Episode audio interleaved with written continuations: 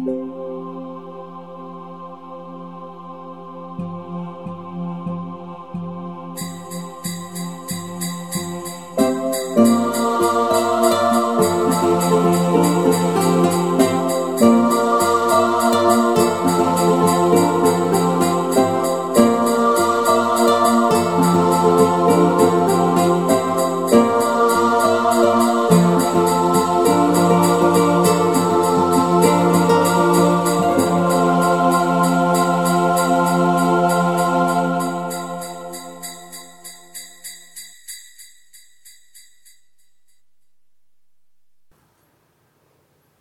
Überstunden. Herr Fuchs, darf ich bitte mitkommen? rief Borstel, als er an der hinteren Gartentür angelangt war. Nein, mein Kleiner, du bleibst besser hier bei Onkel Puh und Frau Elster, meinte der Fuchs. Och nö, bitte lassen Sie mich Ihnen helfen. Ich möchte doch so gern dabei sein, wenn Sie den Hasen die Geschenke bringen, bat Borstel. Nein, Borstel, ruhe du dich ein bisschen für unseren Rückweg aus, sagte der Fuchs.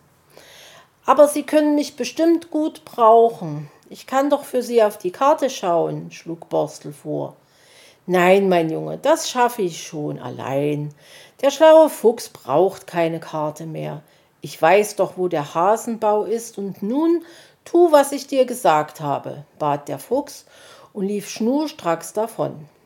Dabei sang er sich eins. Herr Fuchs, der ist grandios, Herr Fuchs, der ist grandios, der saust jetzt mit dem Schlitten los zum Hasenbau, das wird famos. Herr Fuchs, der ist grandios. Aber Herr Fuchs, aus dieser Richtung sind wir doch gekommen, rief ihm Borstel nach. Doch er wurde nicht gehört. Was nun? Sollte er ihm hinterherlaufen? Nein, das durfte er ja nicht. Herr Fuchs hätte eigentlich singen müssen, er saust jetzt mit dem Schlitten los, beim Verlaufen ist er groß, wandte der Igel das Fuchslied ab. Dann rannte er zurück zum Zwergenhaus, wo inzwischen alle im Begriff waren, hineinzugehen. Onkel Elster, Frau Puh, äh, ich meine umgekehrt, naja, das ist jetzt auch nicht so wichtig. Der Fuchs ist nämlich, ja, also Herr Fuchs ist in die falsche Richtung gelaufen, stammelte der Igel aufgeregt.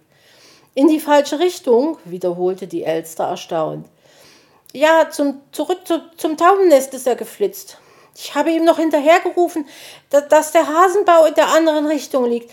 Aber ich weiß es nämlich ganz genau, aber er hat mich nicht gehört, erklärte Borstel.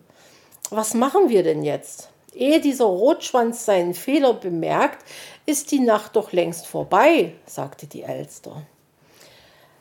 Paul, würdest du ihm hinterherfliegen? fragte Puh. Nee, ich hab doch schon Wuschel hierher geholt, protestierte Paul.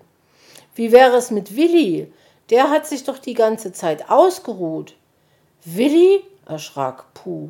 Na, das konnte ja was werden. Wo gurkte der überhaupt rum? Rund ums Zwergenhaus war er nicht zu finden.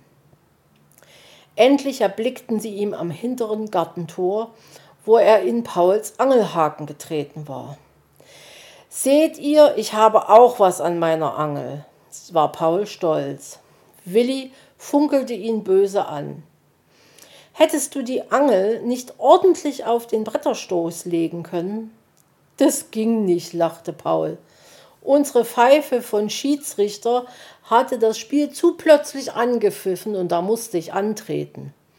Jetzt wird's persönlich. Ich hab das von deutlich gehört, schrie Zwitschi wütend und jagte auf Paul zu. Der Kauz erschrak und verabschiedete sich ganz schnell mit den Worten Hebt ihr das für später auf, ich muss den Fuchs suchen. Na, Herr Fuchs, sind Sie schon fertig mit der Arbeit? lachte Paul.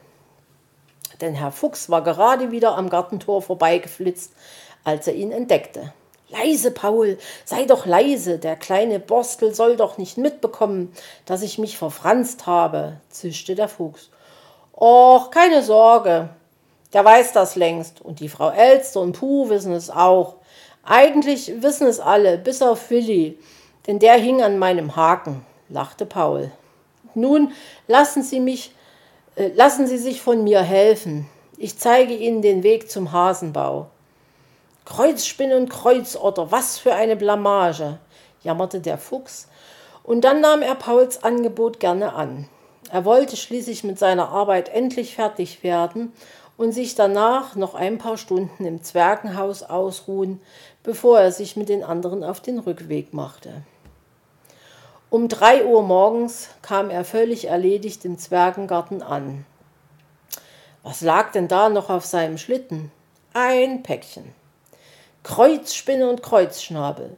Da hatte er sich von Paul Kautz an dessen Nest verabschiedet und dabei vergessen, ihm sein Geschenk zu geben. Was nun? Er musste noch einmal zurücklaufen. Es half nichts. Eine halbe Stunde später war er wieder da und schleppte sich, zum Umfallen müde, ins Haus. Frau Elster und Puh hatten ihm das Sofa hergerichtet, und kaum, dass er sich darauf ausgestreckt hatte, war er auch schon eingeschlafen.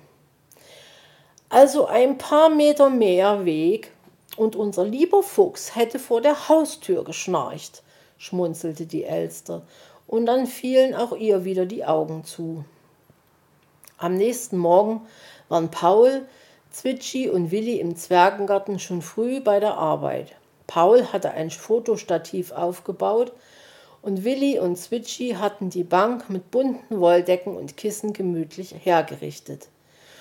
Nun fotografierte Puh die drei Hilfsnikolause zusammen mit den drei Vögeln des Zauberwaldes.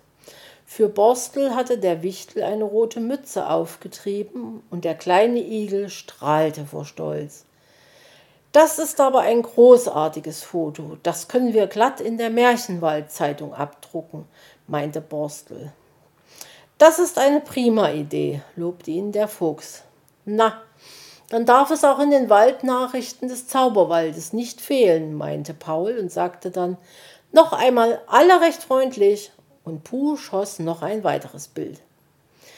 Schade, dass wir schon wieder gehen müssen, sagte Borstel und umarmte Puh und Zwitschi ein letztes Mal.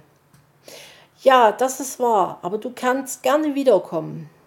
Aber bringe das nächste Mal auch die anderen mit, du weißt schon, Hoppel, Mauz und Weißohr, sagte Zwitschi. Das mache ich, versprach Borstel. Am liebsten hätte ich sie ja schon gestern mitgebracht. Denn wir waren ja schließlich eine Ermittlungsgruppe mit mir als Inspektor.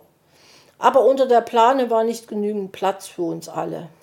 Na, die drei Racker hätte ich, hätten mir gerade noch gefehlt, hm, lachte der Fuchs. Zwitschi staunte. Inspektor Borstel als Leiter einer Ermittlungsgruppe und Hilfs-Nikolaus und das alles an einem Tag.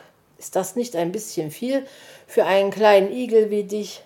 Och, das schaffe ich schon, erwiderte Borstel und winkte ihm noch einmal zum Abschied. Als von den drei Besuchern aus dem Märchenwald nichts mehr zu sehen war, sagte Willi zu seinen Freunden: Hört mal gut zu. Die Kinderchen im Märchenwald spielen Detektiv. Das ist vielleicht ganz gut, aber noch lange nicht gut genug. Denn wir im Zauberwald, wir gründen ein Spionageabwehrzentrum, verkündete Willi, mit mir als Agent. Hm, wie ist dann mein Kampfname? Was schlagt ihr vor? Gespannt sah er in die Runde.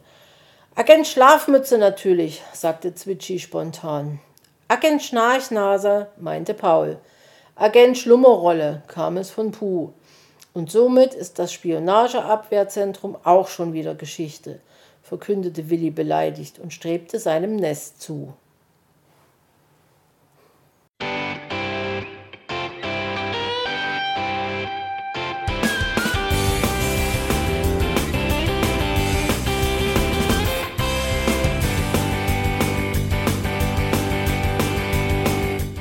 Das war Irgendwasser von Blinzeln.